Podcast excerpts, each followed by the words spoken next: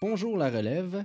Aujourd'hui, je suis très, très excité de recevoir une productrice québécoise et aussi réalisatrice et scénariste. Donc, euh, après 18 ans de production en télévision, elle nous est arrivée avec une œuvre titanesque, gargantuesque, qui se nomme Un meurtrier sur mesure. Aujourd'hui, je reçois Isabelle Chevrier. Isabelle, bonjour. Bonjour. Serait-ce possible de nous faire une petite feuille de route de tes dernières productions? Oui, en fait, euh, en 18 ans, j'ai œuvré comme productrice dans tous les genres et je me suis, par contre, euh, beaucoup passionnée et fascinée aussi pour tout ce qui est du domaine criminel, juridique, policier. Euh, j'ai produit un tueur si proche pendant plusieurs années. J'ai conçu et produit une série documentaire aussi pour TVA qui s'appelait Histoire en cours, où on suivait des victimes d'actes criminels. Et c'est d'ailleurs euh, Histoire en cours qui m'a amené, qui m'a mené à meurtrier euh, sur mesure, à, à concevoir et, et, faire cette série. OK. donc, Meurtrier sur mesure qui est sorti en septembre. Euh, disponible sur Club Illico, c'est bien ça? Oui, euh, le 26 septembre, on a mis à la disposition du public 7 heures documentaire. D'un coup, là, pas de manière hebdomadaire. Non, Club Illico, en euh, binge, l'entièreté de la série disponible.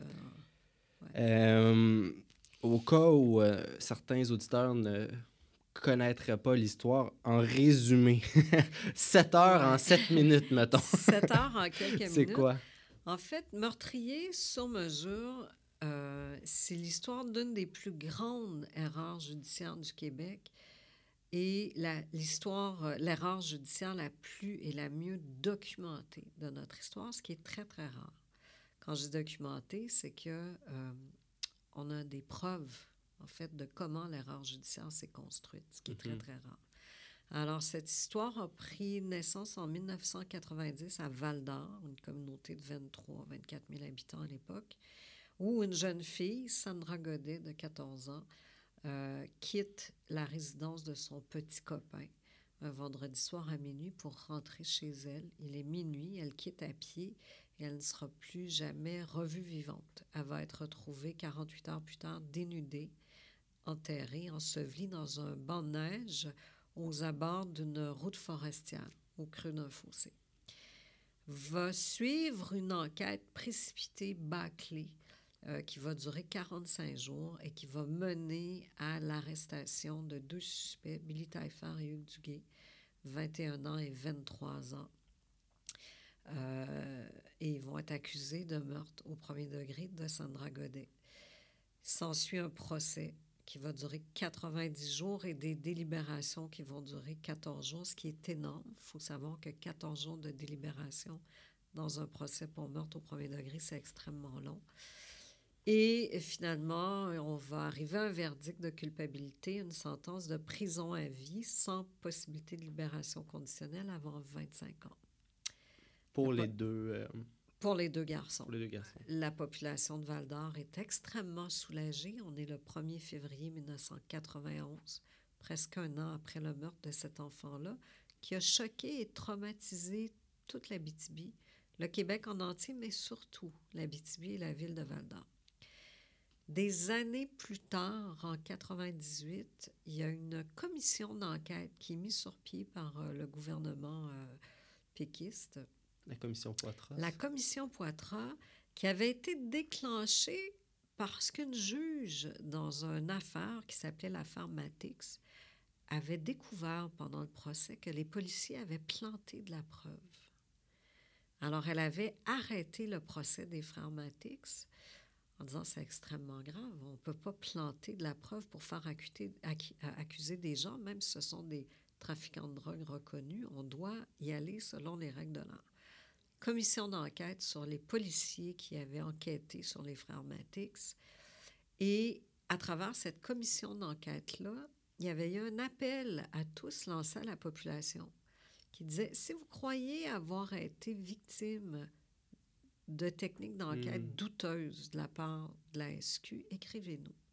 Ce que la famille de Billy Taillefer va faire, ils vont prendre une chance. À ce moment-là, ça fait déjà huit ans que Billy Taillefer et Duguay sont en prison. En prison à Port-Cartier, c'est ça À Port-Cartier, ils le- avaient été transférés à Port-Cartier. La prison, là, à sécurité maximum là, au. Québec. là.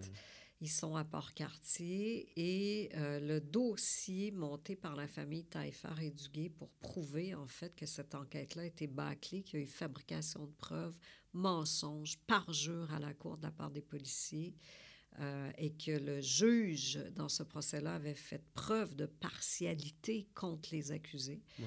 Euh, le dossier que la famille monte est incroyable. Ils envoient ça à la commission Poitras et bingo, il y a un commissaire euh, le procureur euh, Maître Battista, Giuseppe Battista, qui va à la lecture de la documentation fournie par la famille, va enquêter et perquisitionner tous les services policiers qui ont enquêté Hmm. dans le meurtre de Sandra Godet. Grâce à ça, euh, il va y avoir un deuxième appel. Bref, les procédures judiciaires vont être très, très longues par la suite. Mais grâce à la commission Poitras et aux avocats, Maître Bello et Joanne Saint-Gelais et Anne-Marie Langteau, qui vont pas cesser de se battre, Hugues Duguay va être libéré euh, par euh, la Cour suprême en 2003 et Billy Taillefer va être acquitté par la Cour supérieure du Québec lors d'un deuxième procès en 2006. Hmm. Alors, c'est une saga qui a commencé en 90. Ça fait maintenant bientôt 30 ans, parce qu'on est en novembre 2019.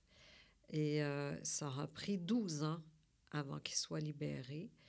Et puis, euh, 16 ans, en fait, pratiquement, avant qu'il soit totalement acquitté blanchi du meurtre de cet enfant. Puis maintenant, on en est à, à demander peut-être des excuses formelles de la part des... Bien, plus que des excuses, en fait, euh, les procédures au civil ont commencé, si je ne m'abuse, je crois en 2006, donc il y a maintenant bientôt 30 euh, 13 ans. D'abord pour deux choses. D'abord pour obtenir réparation, c'est-à-dire que quand tu as Ouais. 21 et 23 ans, que tu es faussement accusé d'un meurtre d'une enfant, un meurtre que tu n'as pas commis, et qu'on t'envoie à prison avec une sentence de prison à vie, même si on te libère 12 ans après, on s'entend que ta vie, elle est ruinée à jamais. C'est-à-dire que, euh, parce que le drame là-dedans, c'est que même si le- les plus hauts tribunaux du Canada ou du Québec te libèrent, aux yeux de la population, tu vas toujours rester un meurtrier d'enfants parce que les gens, ils suivent pas ça des procédures judiciaires. Non. Eux, ils suivent les, les nouvelles sensationnalistes qui disaient Hey, deux meurtriers sont partis en prison. Après les dédales des procès, puis des procédures judiciaires et tout ça, les gens en général ne savent pas là, pourquoi on libère les gens. Ils ne comprennent pas les tenants aboutissants.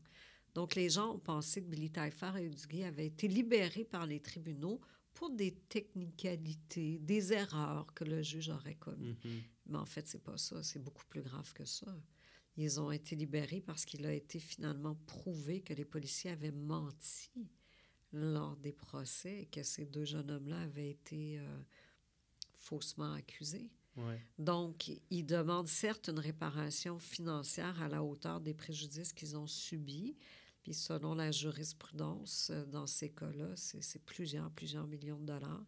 Mhm. Euh, mais au-delà de l'argent, en fait, c'est que ils méritent, ils méritent réparation, ils Oh méritent. mon Dieu Seigneur. Écoute, c'est incroyable. là. On parle d'une- de deux vies euh, Ben, ruinées, plus l'entourage aussi. là, Ben, L'impact sur les familles entières, Taillefer Duguay, il faut rappeler bien évidemment que euh, les, premiers, les premières victimes de ce drame-là vont toujours rester l'enfant qui a été assassiné, Sandra Godet, Mhm. et la famille Godet. qui n'ont pas eu La réparation. famille finalement. Godet, 30 ans après le meurtre de leur enfant, ne connaissent toujours pas la vérité. Ils savent Ça. toujours pas ce qui est arrivé à leur fille. Ouais. Donc, ce sont les premières victimes qui mériteraient de connaître la vérité. Mhm. Et le dossier est présentement fermé. est Ben, pas- en fait, l'enquête, elle est fermée parce qu'à partir du moment, tant et aussi longtemps qu'il va y avoir des procédures au civil et que Mhm. Billy Taillefer et Hugo, Hugues Duguay n'auront pas gain de cause. Avoir gain de cause, ça veut dire que le procureur général du Québec et la ville de Val-d'Or devraient admettre qu'il y a eu erreur Exactement. dans cette enquête. Donc, admettre leur faute Ouais. et offrir réparation. Quand le procureur général du Québec aura le respect et l'humilité d'admettre que les policiers se sont trompés, que l'erreur elle est humaine et que maintenant il est temps d'offrir réparation puis dignité à ces familles, les familles Taillefer-Duguay, à ce moment-là, la ministre de la Sécurité publique pourrait exiger euh, qu'une nouvelle enquête policière soit déclenchée. Par contre, avant qu'une nouvelle enquête policière soit déclenchée, donc que Sandra Godet soit catégorisée comme ce qu'on appelle un cold case, un crime non résolu, il faudrait d'abord qu'il y ait une commission d'enquête sur les policiers qui ont fait cette enquête-là, parce que eux, assurément, connaissent quelque chose qu'on ne connaît pas. C'est-à-dire qu'il faudra qu'ils nous expliquent pourquoi ils ont ciblé ces jeunes-là, à quel titre ils ont menti et est-ce qu'ils ont caché autre chose. il Mhm. faudrait surtout qu'ils nous expliquent pourquoi ils n'ont pas exploré. Parce que pour les gens qui vont regarder la série, il faut savoir que les policiers se sont pris dans un phénomène qu'on appelle la vision tunnel. Un phénomène de vision tunnel, en fait, c'est lorsque des enquêteurs sont persuadés qu'ils ont les bons suspects entre les mains et ils vont euh, étrangement être pris dans un phénomène de vision tunnel, c'est-à-dire que tous les pistes ou tous les indices ou tous les éléments qui seraient contraires à leur théorie, donc qui viendraient disculper les suspects, va être automatiquement cachés ou détournés ou jetés. Ouais. Parce qu'ils ont en tête que c'est X, Y les suspects et toute Ouais. information contraire à ça, ils ne veulent pas l'avoir. Ils cherchent pas à. Ils cherchent pas des, des suspects, ils cherchent pas des. euh, à- En fait, ils veulent- cherchent pas la ils vérité. accuser C'est ça. absolument ces gens-là. C'est- Et c'est là que l'enquête devient extrêmement dangereuse parce que les policiers pris dans cette vision tunnel-là se mettent non pas à la recherche de la vérité, ils se mettent à la recherche de coupables, ce qui est Mhm. très dangereux. Parce que le but d'une enquête policière, c'est de, de chercher la vérité. Parce que euh, chercher un coupable à tout prix, c'est extrêmement dangereux. Ouais. Parce que ça a été prouvé dans tous les cas d'erreur judiciaire, il y a eu un amalgame de plusieurs phénomènes. Il y a eu euh, la vision tunnel, il y a eu de la manipulation de preuves. C'est comme prendre une barre de fer très droite puis la forcer pour finir par en faire un rond. Ouais. Et ils y arrivent parce que à fond, ils intimident des témoins, ils détournent l'information, ils transforment l'information, Ouais. euh, qui fait que finalement, dans le jargon policier, il y a une expression qui n'est pas connue du grand public qui s'appelle tricoter un chandail. C'est-à-dire que les enquêteurs, à une certaine époque, euh, quand ils n'avaient pas de, réels suspects pour contenter euh, la population, souvent, qui exige qu'on trouve les coupables, vont cibler des gens vulnérables, puis entre eux, ils vont dire, ben, puisque le chandail ne te fait pas, donc ce qui veut dire, si on vulgarise, puisque je n'ai pas de preuves contre toi, ben, je vais t'en tricoter un chandail. Et si on vulgarise, puis qu'on on, on translate, on traduit, ça veut dire euh, chandail te fait pas, je vais t'en tricoter un. Il va te faire. Alors, j'ai pas de preuves, je vais t'en fabriquer des Mhm. preuves. Et ça, c'est l'expression policière. euh, les policiers qui seraient transparents, là, puis honnêtes, pourraient dire que dans les années 70, 80, 90, l'expression on va y tricoter un chandail chez les policiers était assez courante. OK.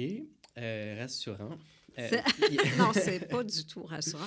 Mais en fait, on pourrait se rassurer pour dire que 30 ans plus tard, c'est peu probable qu'une histoire comme ça euh, se reproduise. Peu probable. Ah, Il y a des probabilités, mais elles sont Mhm. minces. Puis comment euh, comment t'as découvert cette histoire cette histoire-là? Je produisais à l'époque une série documentaire pour euh, TVA qui s'appelait Histoire en cours. C'était une série documentaire où on suivait des gens victimes d'actes criminels. On faisait le parcours, en fait, un peu comme un, un cardiogramme, un rapport euh, d'électrocardiogramme, où on, on regardait la vie de quelqu'un d'ordinaire avant d'avoir été victime d'actes criminels. On décortiquait l'acte criminel de laquelle cette, cette personne avait été victime. Puis après, on regardait l'impact dans la vie de cette personne-là.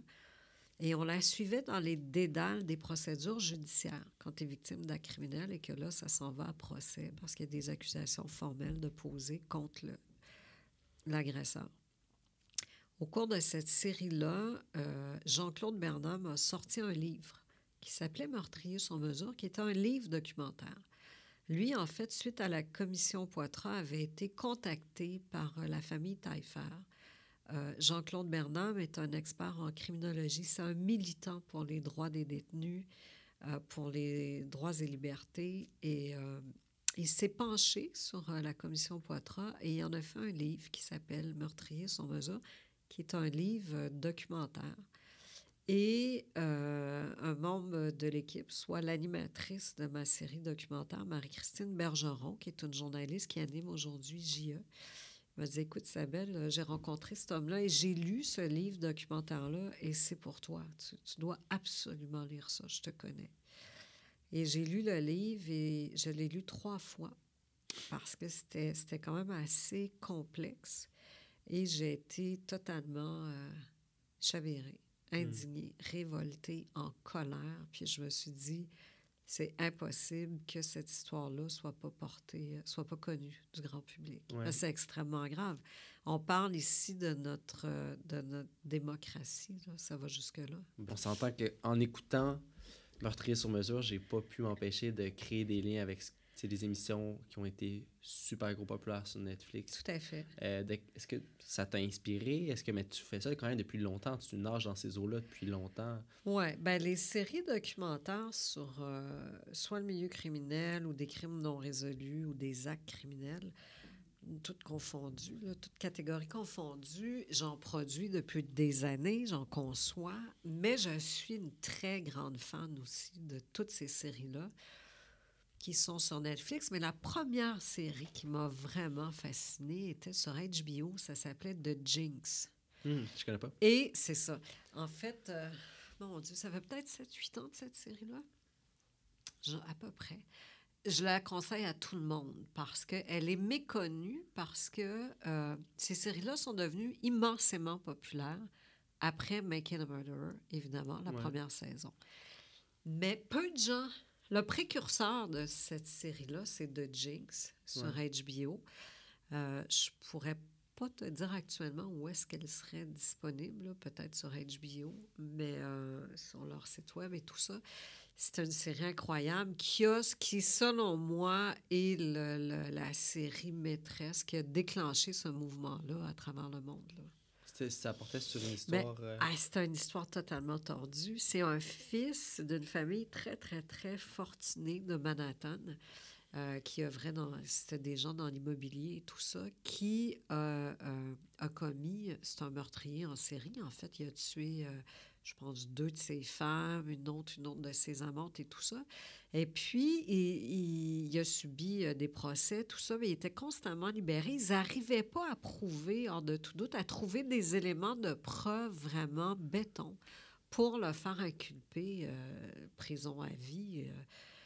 Et il y a un journaliste qui s'est mis à s'intéresser à cet homme-là et c'est un journaliste qui était, en fait, c'était un producteur télé avant d'être journaliste. Et il a travaillé à temps partiel, certes, mais il l'a traqué pendant dix ans. Oh mon Dieu. C'est un travail titanesque. Il a travaillé dix ans là-dessus avec une équipe de production à temps partiel pour écrire et, et, euh, il a réussi à établir une relation avec cet homme-là, Durst. Et euh, il est arrivé quelque chose d'absolument incroyable, c'est-à-dire que euh, quand HBO a mis cette série-là en onde, les policiers se sont mis à écouter la série. Et grâce à la série, ben là, je peux pas vous divulguer la non, fin. Non, non, je pense que je vais commencer à l'écouter ce soir. Je vous dirais juste, allez écouter cette série-là parce que c'est c'est totalement hallucinant. Je veux juste vous dire que cette série-là, il y a un impact absolument monstrueux sur la cause. Et il se passe quelque chose dans le dernier épisode que n'importe quel scénariste ou réalisateur voudrait vivre. Mais c'est pas quelque chose que tu peux créer. Mm-hmm. Ça arrive ou ça arrive pas. Et eux, c'est arrivé, mais ça dépasse l'entendement. Mais je peux pas vous dire ce que c'est. Mais, mais, si on revient dans ce cas-là à Meurtrier sur mesure, avais-tu une, ambition similaire d'avoir un, impact sur Ben, cette, en euh, fait, oui. Quand, quand tu t'investis autant, moi, ça a été deux ans et demi de ma vie investi dans cette série. Évidemment, ce que tu souhaites le plus profondément, c'est que ta série sorte, dépasse le cadre télévisuel et qu'elle ait un impact réel dans la vie des gens. Le documentaire, c'est fait pour ça. ouais. La fiction, c'est fait pour rêver, c'est fait pour... euh, mais le documentaire, n'importe quel documentariste va dire la même chose. J'ai fait ce documentaire-là parce que ce sujet-là m'a d'abord euh, chaviré, bouleversé, intéressé, fasciné et j'espère qu'il va avoir un impact concret dans notre société. C'est très Ouais. rare qu'un documentaire, tu fais ça juste pour... euh, faire rêver. là. En général, tu veux avoir un impact. Ce Mhm. type de documentaire-là. Mais en fait, tous les documentaires sont, sont faits pour nous, nous enseigner, nous éduquer, nous éveiller, nous toucher, nous bouleverser. Puis moi, c'était clair, là. En faisant ce, ce- en écrivant cette série-là, notre but était très, très clair. C'est-à-dire que Billy Taillefer... Ben, en fait, notre quête principale au départ, c'était vraiment de réussir à comprendre comment des policiers, un procureur de la couronne et un juge peuvent contourner la loi. Ça, c'est phénoménal. Ouais, ça, c'est assez. euh, Ce sont des hommes de loi qui, sont, qui la représentent et qui sont supposés de la faire respecter. Et puis eux, ils se sont permis de totalement jouer avec la loi, de la contourner, de tromper, de mentir, de manipuler. Mhm. Alors on se disait comment dans notre société québécoise est-ce possible? Fait qu'on va essayer de voir comment ils ont fait ça, parce qu'on était quand même assez impressionnés. On a réussi à comprendre et à trouver comment ils ont fait ça. Puis une fois qu'on on- on a, dans notre recherche, compris ce qui s'était vraiment passé, notre quête s'est mise à être d'expliquer aux gens l'impact que ça, ça a eu dans la vie de ces gens-là. Puis une fois que la série a été terminée, puis qu'on a regardé nos sept heures, on s'est dit maintenant, ce qu'on souhaite dans un deuxième temps, c'est que la elle ait un impact dans la vie, un impact positif, dans la vie des familles Taillefer, Duguay et Sandra Godet, en passant par le processus que je t'expliquais tantôt, c'est-à-dire avoir gain de cause au civil pour les familles Taillefer et Duguay, puis ensuite qu'il y ait une nouvelle enquête policière d'ouvert sur le meurtre de Sandra Godet, que la famille Godet obtienne justice. Ouais. Donc, tu vois, c'est plusieurs étapes, c'est plusieurs quêtes. là. Mais dans l'écriture, c'était une quête de vérité. On veut comprendre. On veut Ouais. connaître la vérité. Qu'est-ce qu'ils ont fait? C'est très difficile parce que je pense que ça, ça a dû être très difficile pour vous parce que vous n'avez pas eu accès à vos, euh, on va dire, vos antagonistes. On- C'est que les policiers, évidemment, là, euh, mis en cause dans ce dossier-là, vont clairement pas venir s'asseoir avec nous pour dire ben oui, écoutez, on a gaffé. hein, On a fait des gaffes, on a été pris dans une vision tunnel, on était des amateurs, on n'était pas des bons enquêteurs, puis il y avait énormément de pression populaire. hein? Mhm. La population voulait des coupables maintenant. Et puis, on s'est dit, ben, tiens, donc, on va prendre euh, du monde euh, vulnérable, pas outillé pour se défendre, puis on va en faire des criminels. Évidemment, ils vont pas s'asseoir pour venir nous dire ça. Nous, ce qu'on remet en question, c'est leur compétence d'abord, puis ensuite leur bonne foi. Ouais. C'est un mélange de tout ça. Donc oui, ça a été difficile, mais à la différence de certaines séries, nous, on ne cherchait pas un meurtrier. On cherchait à comprendre ce qui s'était passé puis essayer de trouver la vérité. On n'était pas très optimiste sur nos chances d'obtenir euh, des déclarations choc de la part des policiers qui avaient œuvré dans ce dossier-là. Puis euh, moi, je vais faire une précision importante là, parce que je reçois beaucoup, beaucoup de témoignages euh, concernant des, des- des policiers. Et je pense que dans notre société, les policiers, et j'élargirais ça aux procureurs puis aux juges, comme dans tous les corps de métier, il y a des excellents policiers. Mhm. Vraiment, des excellents policiers puis des excellents enquêteurs dont on a grandement besoin dans notre société. Mais comme dans tous les métiers, il y a aussi des incompétents, des menteurs, des manipulateurs, des, des- des dangereux. Ouais. Donc, il faut juste pas faire d'amalgame. Mais euh, je voulais faire cette parenthèse-là parce qu'elle est importante. Il ne faut pas déclencher une hystérie euh, collective, là, que tous les Ouais. policiers des menteurs, puis des... des, des... Ben, Des- un- J'avais ça un peu dans, dans ma mire là, de, de vouloir en discuter parce qu'on on est peut-être. Il y a beaucoup de conspirationnistes. On dirait qu'on on en parle plus que jamais, on les entend plus que jamais. Puis euh, il y a comme une, une crainte envers l'autorité qui, qui est très présente. Je pense qu'elle a toujours été présente, là, puis des fois beaucoup plus justifiée peut-être. Ouais. euh, ça, c'est un des dangers ou peut-être, je dirais en anglais, euh, des pitfalls, tu sais, à, que vous avez dû manœuvrer autour, ne pas tomber dans ces pièges-là, ne pas tomber dans le conspirationnisme. Puis, mais en même temps, vous devez créer une œuvre, vous devez prendre le spectateur, essayer de lui faire vivre des émotions. Comment Ouais. vous avez travaillé, créé autour de ces la dangers-là? trame. C'est que, en fait, dans la trame narrative, euh, dans l'écriture de cette trame-là, il y avait deux enjeux. D'abord, c'était sept heures documentaire. C'est pas un documentaire unique. C'est très, très long. C'est une série. Ouais. Alors, il faut réussir d'abord à simplifier, vulgariser au maximum cette histoire qui est d'une complexité euh, effarante. Mais l'enjeu principal était de créer une trame surtout émotive. Puis le niveau de difficulté pour nous était de créer une trame émotive, un genre de suspense, mais d'aller cibler les émotions qu'on voulait soulever. D'abord, on est intrigué. On se demande ce qui s'est passé. Ensuite, on est perplexe. On se dit, ben voyons, ça se peut pas. On peut pas inventer des histoires comme ça. Les policiers peuvent pas être aussi euh, Mhm. malhonnêtes. Et puis finalement, on finit par comprendre ce qui s'est passé. Là, on se met à être en colère, révolté, peiné, indigné. C'était de faire croire. On passe par toutes les émotions dans cette série-là. Ouais. Puis je pense que le, le succès de ces séries-là, c'est de générer des émotions. Les gens écoutent ces séries-là pour vivre des émotions. Mhm, ben oui. Donc, si on n'en vit pas, c'est un échec. Puis je pense que ça, humblement, on a réussi à le créer. Mais pour revenir euh, principalement là, à ta question, c'est un danger incroyable qui nous guette de nous-mêmes tomber dans une vision tunnel. Mhm. C'est extrêmement dangereux. Puis c'est pour ça qu'on s'est joint. En fait, on a fait appel à Maître Richard Dubé, qui est un grand criminaliste, pour nous empêcher nous-mêmes d'arriver à des conclusions parce qu'on aurait été aveuglés ou. euh, Fait que c'est important pour nous d'avoir son regard à lui, comme avocat spécialisé en droit criminel, sur l'enquête, sur les preuves et tout ça. Mais c'était euh, à partir du moment où tu fais un documentaire, pour moi, la force d'un documentaire, c'est l'objectivité, ce type de documentaire-là, parce qu'il y a des documentaires qui sont plus. euh, qui prennent des positions très fermes. là. Pensons à Ben, exact-. Exactement. Puis euh, c'était pas ça qu'on avait envie de faire. Euh, nous, on voulait être de bonne guerre, c'est-à-dire partir de façon objective.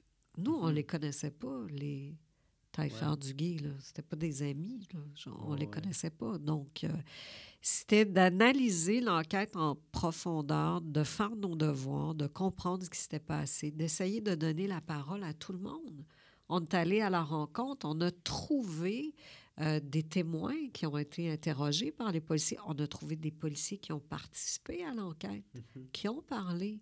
L'hypnologue, Ouais. le polygraphiste, ce sont tous des policiers qui œuvraient pour la, la SQ, euh, qui, ont, qui ont parlé, puis on les a interrogés de façon le plus objective Mhm. possible. Et C'est sûr qu'ils vous ont pas rendu la tâche facile non plus en refusant ben, que certains Les enquêteurs Oui, principaux, ouais. Absolument, qui refusent de, de, de vous rencontrer. Ouais. Mais c'est très rare que ces documentaires-là sont faciles à faire, honnêtement. tu pars, puis euh, ce que tu vois devant toi qui s'en vient, c'est une succession d'embûches, puis de, Mhm. de portes qui se ferment, puis de Ouais. gens qui, qui refusent de parler. faut être très motivé. Ça a pris combien d'années? Tu t'as dit deux ans et demi, Ben, ça? en fait, c'est deux ans et demi à peu près euh, de travail. Il y a eu euh, un an ferme de production, c'est-à-dire tournage, mon, tournage. En fait, il y a eu un an de recherche. Puis ensuite, dans la même année, il y a eu un an euh, d'écriture, scénarisation, de tournage et de montage. OK. Ouais, six mois de développement, un an de recherche et puis un an euh, pour le, le- tout le processus, le terrain, écriture, tournage, montage. Donc, euh, tu as fait l'écriture en très grande partie. Ouais. Quand tu arrives avec autant, le document de recherche devait être C'était extrêmement C'était des milliers, milliers de pages. Comment, comment on s'y retrouve? Euh, c'est, y a-tu une- il doit y avoir une grosse part d'instinct aussi, puis que tu as du métier de dire ça, c'est mes beats principaux, mes, mes points dramatiques principaux, puis on va articuler le récit autour de ça. Comment tu t'y es pris là, pour. euh, Ben, en fait, tu vois juste, c'est-à-dire qu'une fois que toute la documentation, elle est, elle est lue, analysée et surtout maîtrisée, hein, il faut comprendre Ouais. le sujet, il faut le maîtriser, fait qu'il faut consulter des fois des experts en disant, Mhm. écoute, euh, ça, je comprends pas, il faut que tu m'expliques. Mais une fois que, que tu maîtrises bien donc toute ta documentation puis ta recherche, c'est de développer, on travaille comme en fiction, moi j'ai travaillé comme en fiction, c'est-à-dire de d'abord développer mes sept synopsis. Ouais. Quelles seraient mes sept heures? Qu'est-ce que je vais raconter dans mes sept heures, heure par heure? Donc, synopsis long, synopsis court pour chacune des heures. Et ensuite, à chaque heure que je travaillais, je développais vraiment des scènes à scène. Et puis ensuite, avec la recherche, ça, c'était les scènes à scène de mes rêves, là, dans mes rêves. Ouais, c'est ça. Hein? Puis après ça, en documentaire, puisqu'on n'est pas en fiction, on part de nos rêves à la réalité. C'est-à-dire qu'on voudrait, euh, on s'assoit avec notre équipe de recherchistes spécialisés dans ce genre de, de recherche-là. Et puis là, on dit, il faut que tu me trouves tel témoin. Hey, des fois, ça fait 30 ans qu'on sait plus où, ce gars-là. faut que tu me le trouves. faut que tu me retrouves ici. Faut que tu... Et là, les recherchistes reviennent vers nous avec le résultat de leur recherche. Et là, on va travailler avec la matière qu'on a pour passer du scène à scène au scénario. OK. Alors, quand on part sur le terrain, le scénario est écrit, toutes nos entrevues sont préparées, ce qu'on va aller chercher de chaque intervenant qui va être à l'écran.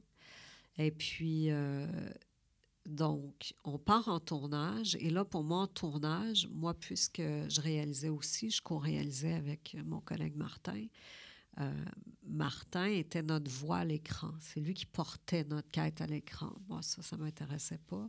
Et puis, je le trouvais excellent. Il est, très, très bon à l'écran. Il passe bien. Euh, donc, pour moi, là, à ce moment-là, c'est la deuxième écriture qui commence parce que tu as un scénario écrit, puis là, tu pars en tournage, puis en documentaire. Des fois, tu as des grosses surprises. C'est-à-dire que la personne, elle t'a dit des choses au téléphone où tu penses qu'il va se produire telle, telle, telle chose sur le terrain, puis ça n'arrive pas. Mhm. Fait que tu dois, c'est très instinctif. Ouais. C'est-à-dire que tu réagis maintenant, là, en direct. C'est pour ça que souvent, en documentaire, on va être réalisateur, scénariste. Ça va être le même poste. Ouais. Parce que c'est très difficile pour un réalisateur de partir sur le terrain et de lui se mettre à réécrire live pendant qu'il se passe quelque chose parce qu'il va peut-être pas maîtriser à 100% toutes le, le- ses marges de manœuvre. Alors, quand tu scénarises et réalises, ce qui est fascinant, c'est que tu réagis sur le champ, sur le terrain, tu réécris ton scénario, tu tu- tu te- tu t'adaptes à la réalité. On n'est pas en fiction. C'est un énorme... Ça n'a rien à voir, hein? Scénariser puis réaliser de la fiction, puis scénariser puis réaliser du documentaire, pour moi, c'est deux mondes totalement différents. Donc, euh, la deuxième écriture, donc, se passe sur le terrain. Et puis après ça, il y a une troisième écriture qui commence, qui est en montage. C'est que là, tu fais des choix. Parce que Mhm. souvent, en montage, tu as défini à travers tes synopsis, puis tes scénarios, tes points d'ancrage, puis tes, tes cliffhangers qu'on appelle, qu'est-ce qui fait que... Ouais. Entre, chaque, entre chaque bloc. Exactement, entre chaque bloc, puis surtout à la fin de chacun des épisodes. Euh, mais en salle de montage, souvent, tu as trop de matériel. Et là, il faut que tu fasses une troisième passe d'écriture. Il faut que tu réécrives en Mhm. disant, mais là, je dois faire des choix. Moi, j'aurais pu écrire... euh, en fait, on aurait pu, au lieu de faire sept heures, on aurait pu en faire dix. J'ai peut-être du matériel pour trois épisodes supplémentaires.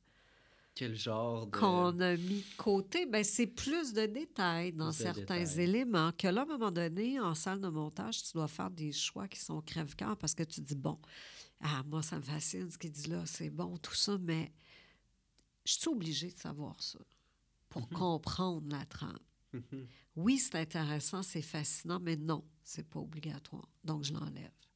Mais il y en a une tonne. On aurait Ouais. pu faire des, des- des heures et des heures de matériel exclusif que tu fais, ben voyons donc.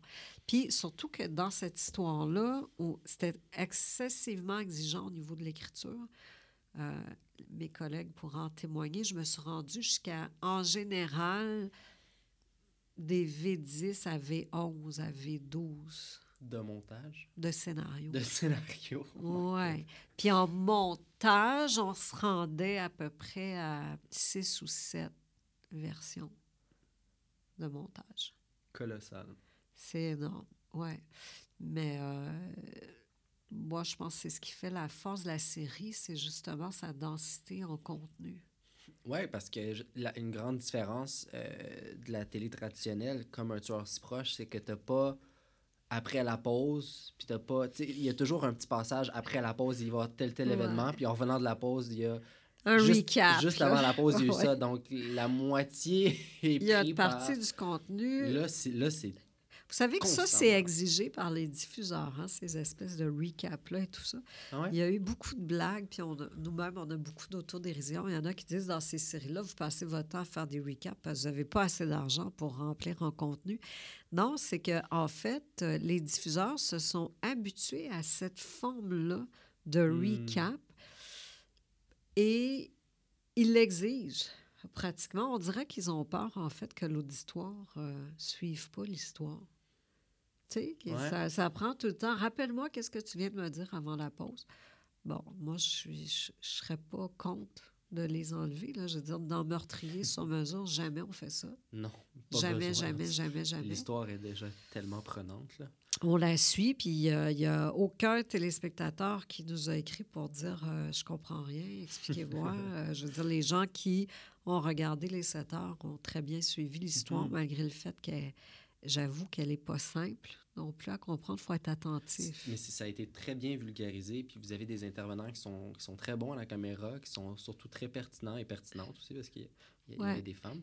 Puis, euh, puis, mais en même temps, il n'y a, pas trop d'intervenants différents que tout d'un coup, on se perd un peu. C'est toujours un peu les mêmes personnes qui reviennent. Je pense que ça, c'est... Oui, on s'est ancré, en fait. euh, Il y a Martin Paquette, euh, mon collègue à l'écran, qui est là à titre de co-réalisateur, qui porte la trame principale, en fait, Ouais. hein, qui nous emmène d'un témoin à l'autre et d'un d'un collaborateur à l'autre.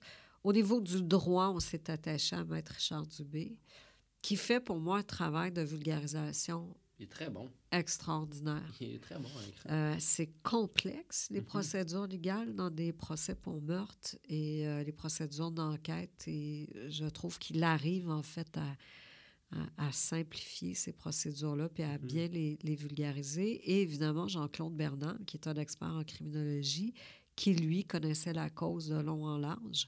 Moi, mon défi, c'était de la maîtriser aussi bien que lui. Parce que lui aussi avait passé deux ans et demi à analyser cette Mhm. cause-là. Donc, euh, je suis arrivée. Puis notre défi, en fait, dans la série, c'était de faire une œuvre complémentaire à la sienne. Ouais. Alors, d'écrire une série qui allait partir sur le terrain en quête de vérité Mhm. et de démonstration. Mhm. Ce que le livre documentaire n'avait pas fait. Jean-Claude Bernard, en écrivant son livre, avait contacté personne. Il avait parlé à personne. C'est son analyse personnelle. Ouais, ok. Puis, euh, euh, disons qu'on revient au scénario Ouais. rapidement.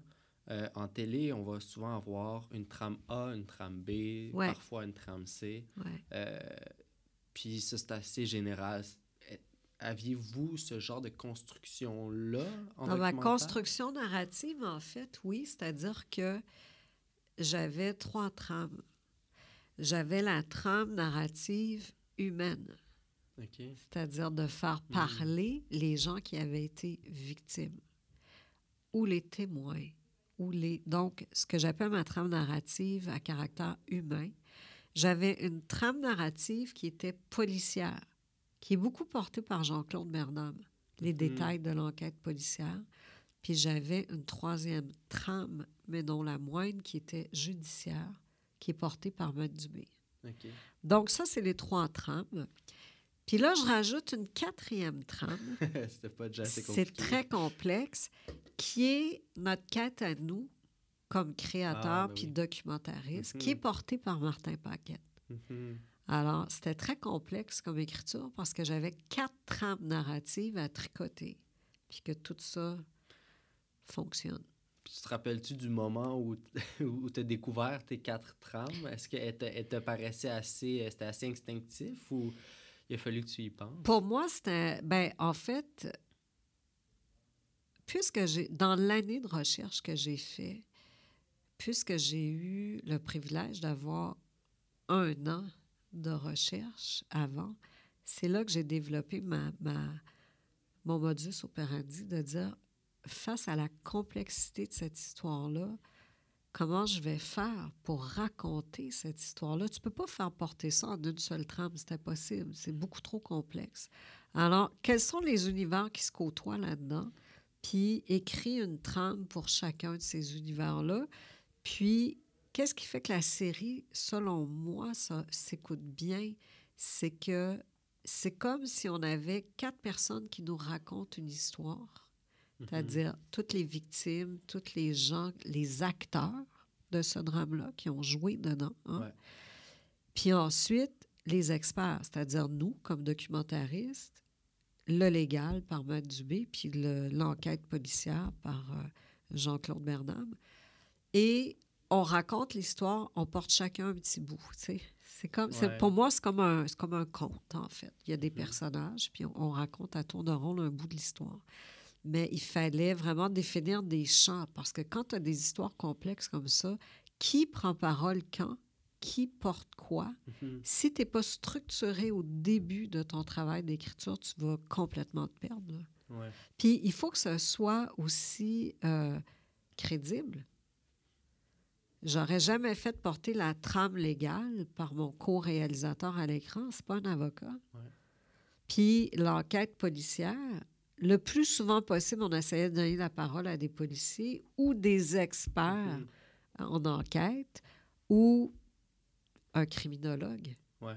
qui en a analysé des enquêtes policières. ouais. C'est ça, exactement. C'était très pratique aussi parce que ça nous donnait toujours trois niveaux d'explication. Fait qu'il y a souvent une première explication assez sommaire. Exemple, c'est quoi la, la, la- la vision tunnel? c'est? Ouais, quoi le ça?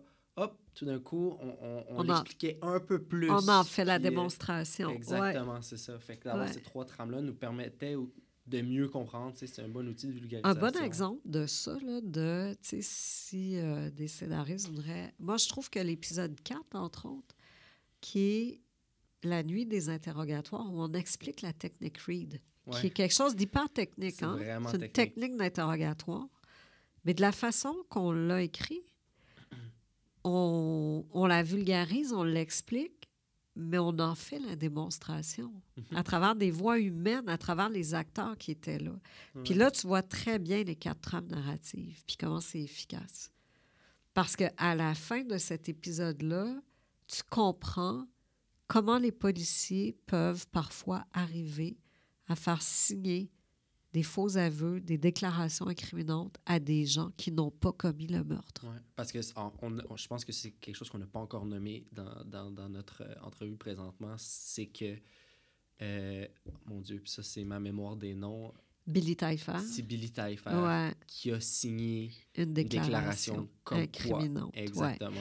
Mais cette déclaration-là, ce n'est pas lui qui l'a écrit, en fait. Non. Il faut savoir pour le téléspectateur qu'à suite à 45 jours d'enquête sur des jeunes qui étaient vulnérables, pas outillés, pas d'une classe sociale favorisée, très peu éduqués, ils ont quitté l'école, Billy et Hugues, en secondaire 2, les 2 Ouais. et 3, là, tu sais.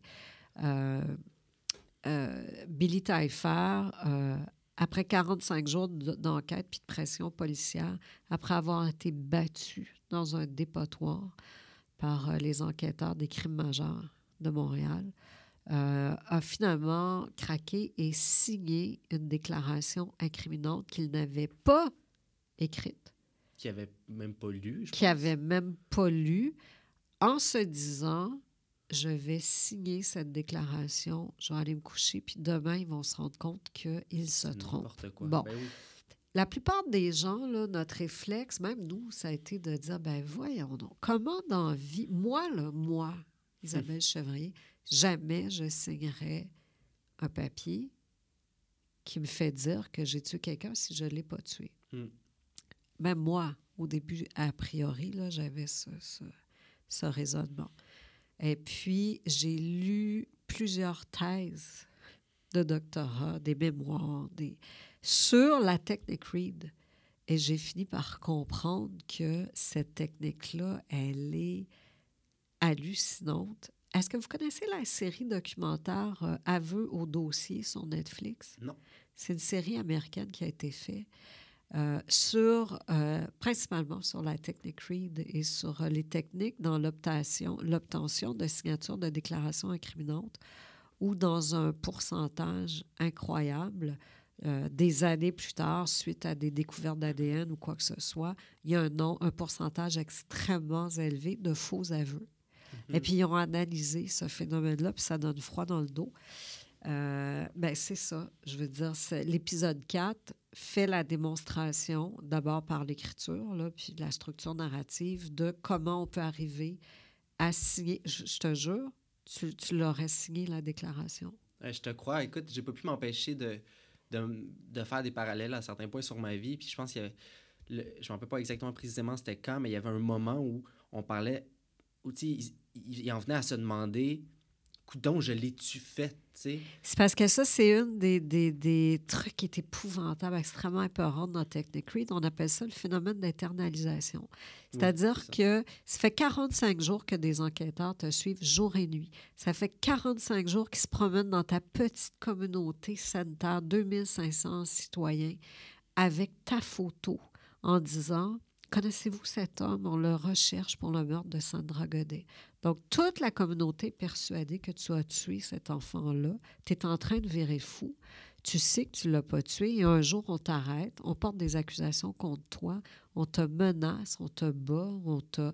Mais le phénomène d'internalisation, c'est que puisqu'ils te mettent de fausses preuves sous les yeux, des témoignages qui ont été construits de gens qui disent t'avoir vu cette nuit-là en compagnie de la personne qui a été tuée, ils finissent par complètement te déconstruire au niveau psychologique, que tu en viens à douter de ta mémoire. Mhm. Et à partir du moment où ils se rendent compte que tu te mets à douter de ta mémoire, et là, ils rentrent dans la faille et ils programment dans ton cerveau que tu as fait un blackout et que, en fait, tu avais sûrement trop bu et que tu ne te souviens plus de ce que tu as fait cette nuit-là, Ouais.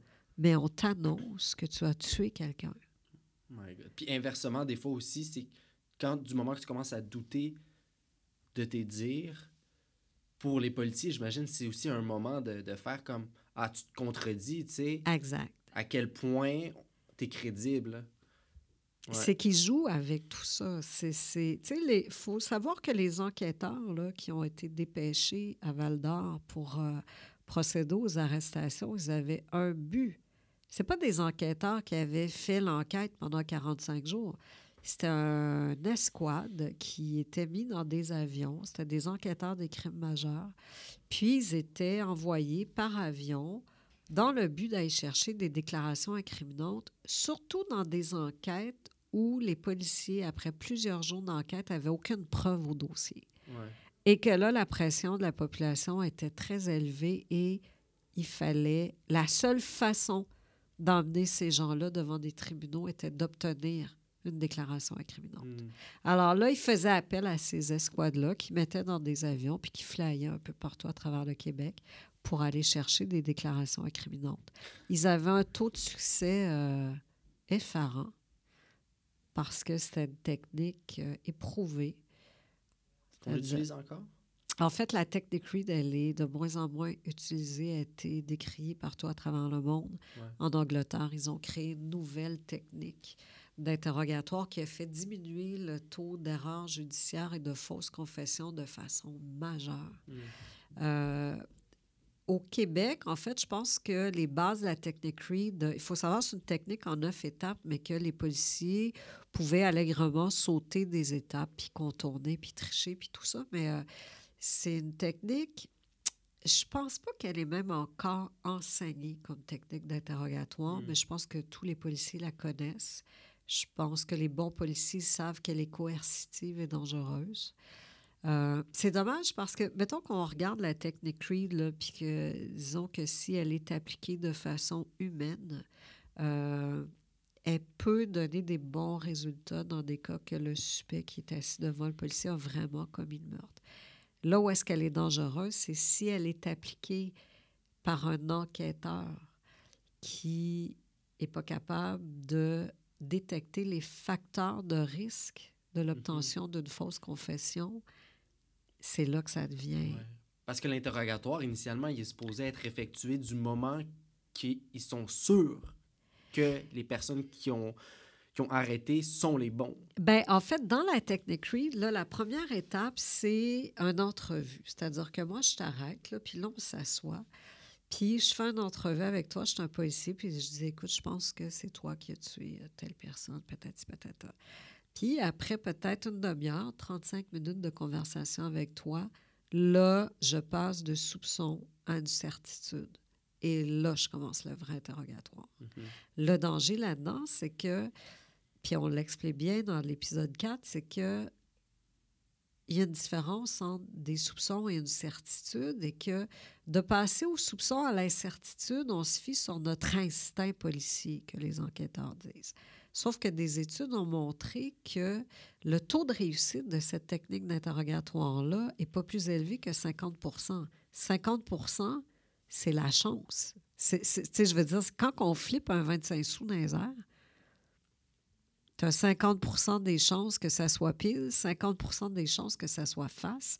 Et c'est sur ce- ces techniques d'interrogatoire-là qu'on va porter des accusations formelles de meurtre au premier degré. Est-ce que tu te rends compte du niveau de dangerosité? C'est que les, les interrogatoires policiers devraient toujours venir corroborer des preuves. C'est ça. Quand tu n'as pas de preuves, puis que tout ce que tu as, c'est une déclaration incriminante, tant qu'à moi, le niveau de dangerosité de mettre des innocents en prison est extrêmement élevé. Ouais. Puis vous en avez un bon cas. Ben oui. Euh, faisons un, un- un petit pas en arrière. Retournons un peu en arrière de la caméra. Ouais. Moi, il y a quelque chose qui m'a. euh, Écoute, c'est un peu cave, mais surpris peut-être, OK?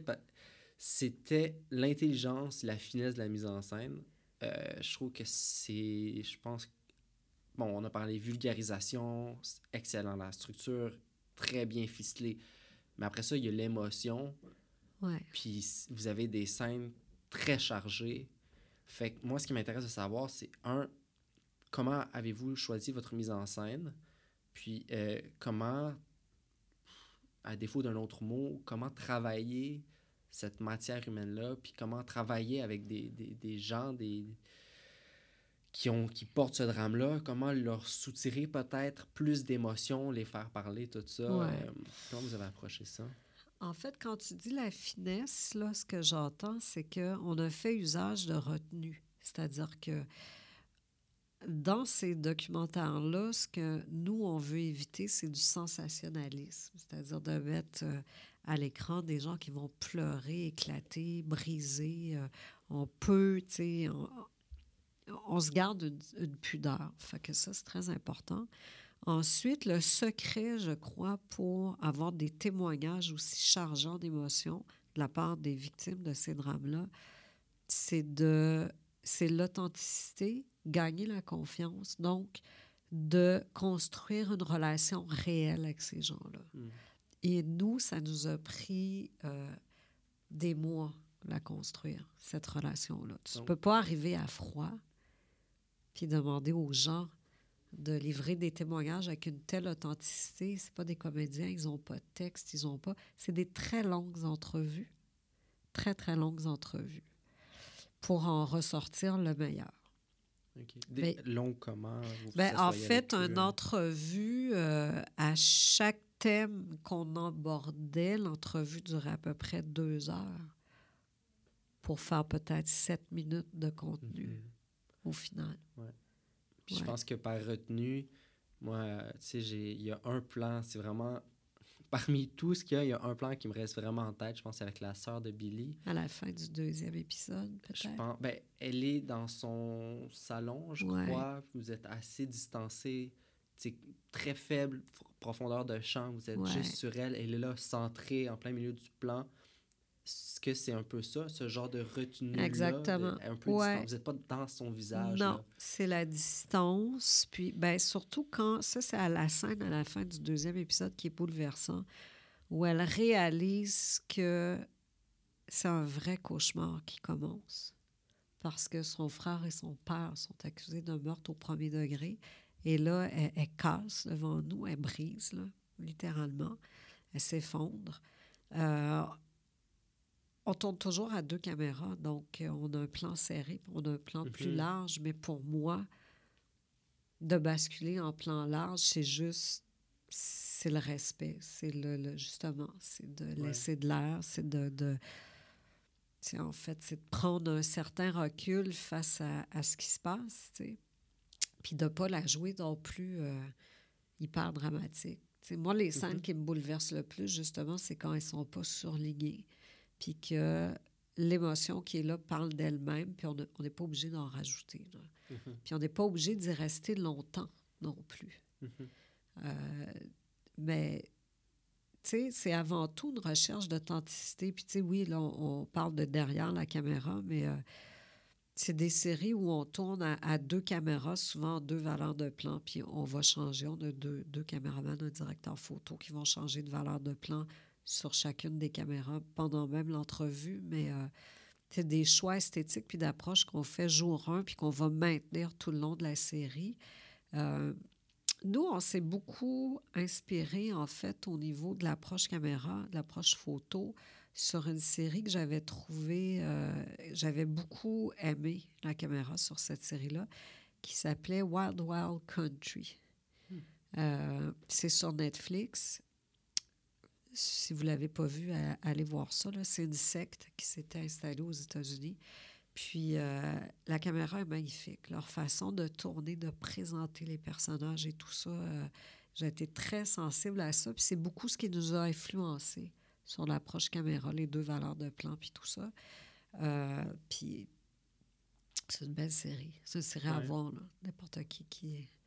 Ça s'appelle Wild Wild Country. C'était sur Netflix. Est-ce que je pense que Netflix, après un certain temps, il, Ouais, il y a une les rotation ouais. de séries. Je ne sais pas si elle est encore là. Je vais aller voir ce soir Jinx, Well Well Country. Oui, oui, tu vas voir ça. Ouais, ouais, c'est euh, Wild Wild Country, le rythme est assez lent, Mhm. mais euh, ça vaut la peine euh, de rester puis de, de continuer parce que c'est c'est une autre série assez percutante. Ben, moi, écoute, il, va toujours avoir cette scène-là qui m'a troublé de meurtrier en série.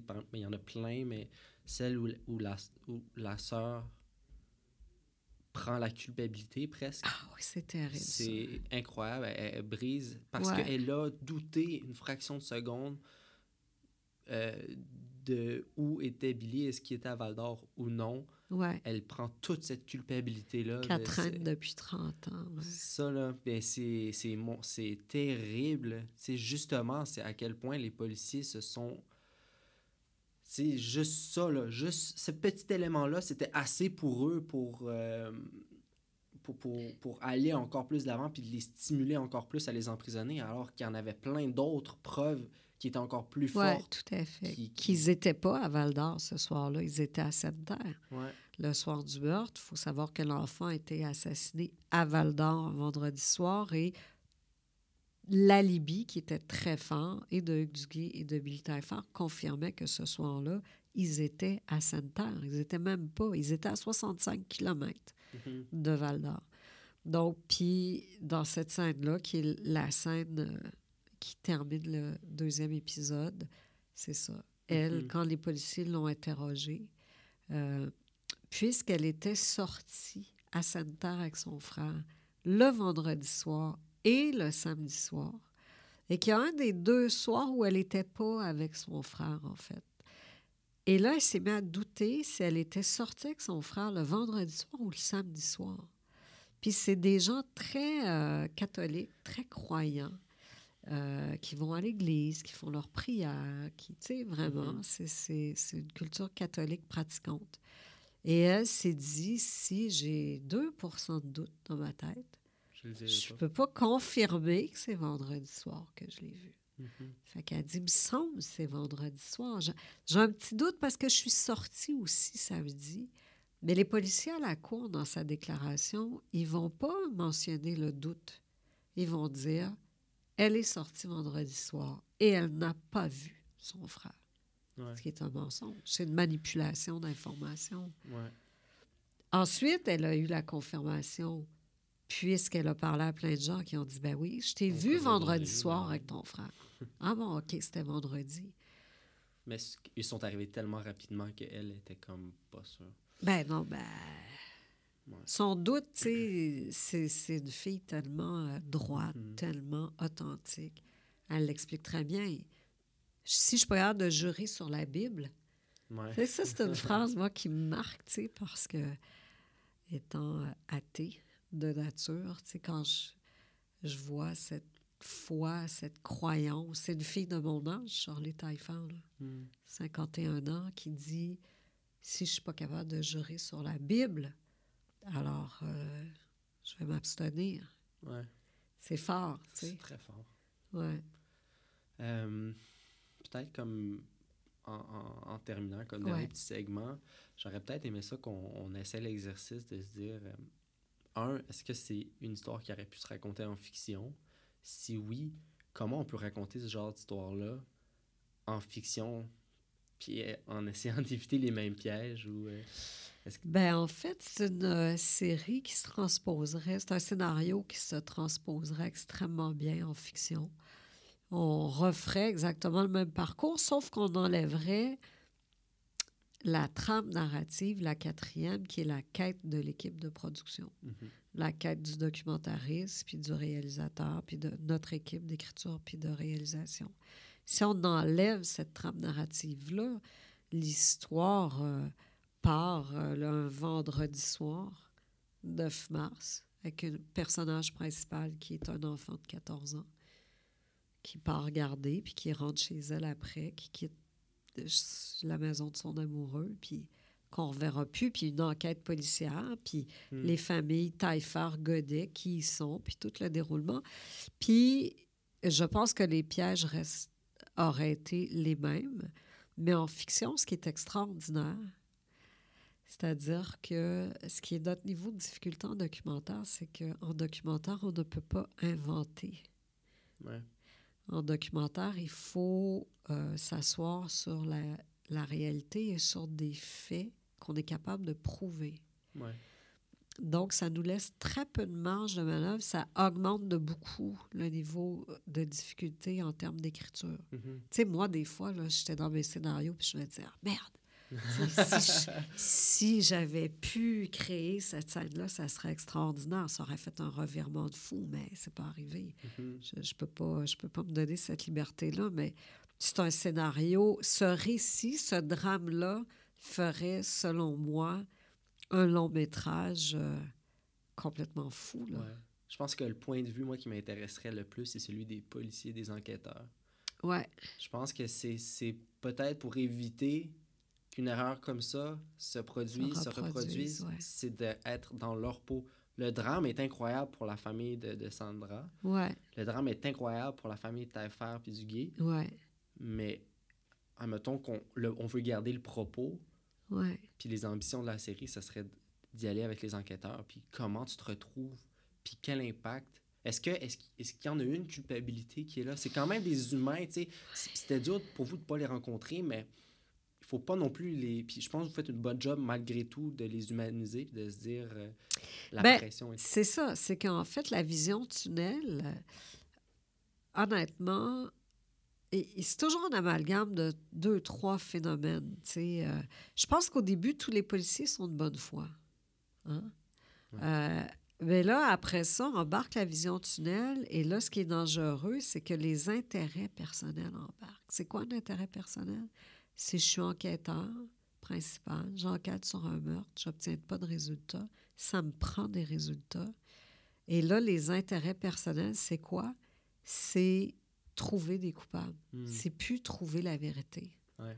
Puis c'est ça le danger. Puis ça a été prouvé. Là, toutes les erreurs judiciaires du monde, c'est ça, le, le regard policier. Fait que quand tu dis faire un, un film sur le regard policier, là, comment les erreurs judiciaires se construisent, ben oui, David Milgard, qui est un autre très grand erreur judiciaire euh, canadienne, euh, c'est exactement le même phénomène qui s'est passé. Comment, en fait, euh, ils vont manipuler, manipuler des témoins, construire de la preuve, Mhm. tout ça, c'est fou, là. Ouais. ça, ça serait super intéressant. Puis Ouais. c'est sûr qu'il y a un film conspirationniste aussi. Ah, ben c'est sûr, quelqu'un va y sûr, passer. C'est sûr, quelqu'un va dire que... Un, ouais. maire euh, Tout à fait. pas trop, euh, pas trop clair. Ouais. Écoute, c'est tout le temps qu'on avait. Ben, merci beaucoup. Malheureusement, c'est moi qui te remercie énormément. Euh, donc, Meurtrier sur mesure, on le retrouve sur Club Illico. C'est à voir et à revoir si on veut bien comprendre ce qui se passe. Euh, c'est vraiment une perle.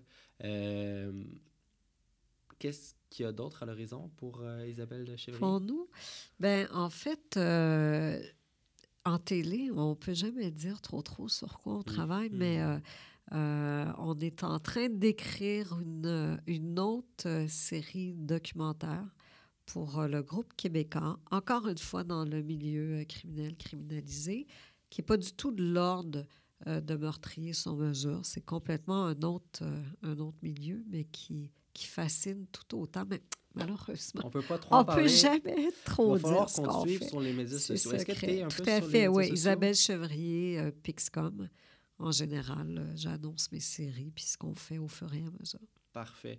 Et puis, euh, on va attendre la suite aussi pour les deux hommes. Oui, tout à fait. Pour ait- les gens qui s'intéressent à cette cause-là, quand on dit Ouais. qu'on veut toujours que ça dépasse le cadre télévisuel, il y a un regroupement de citoyens qui s'est mis en place à Val d'Or. Ça s'appelle Sandra Godet.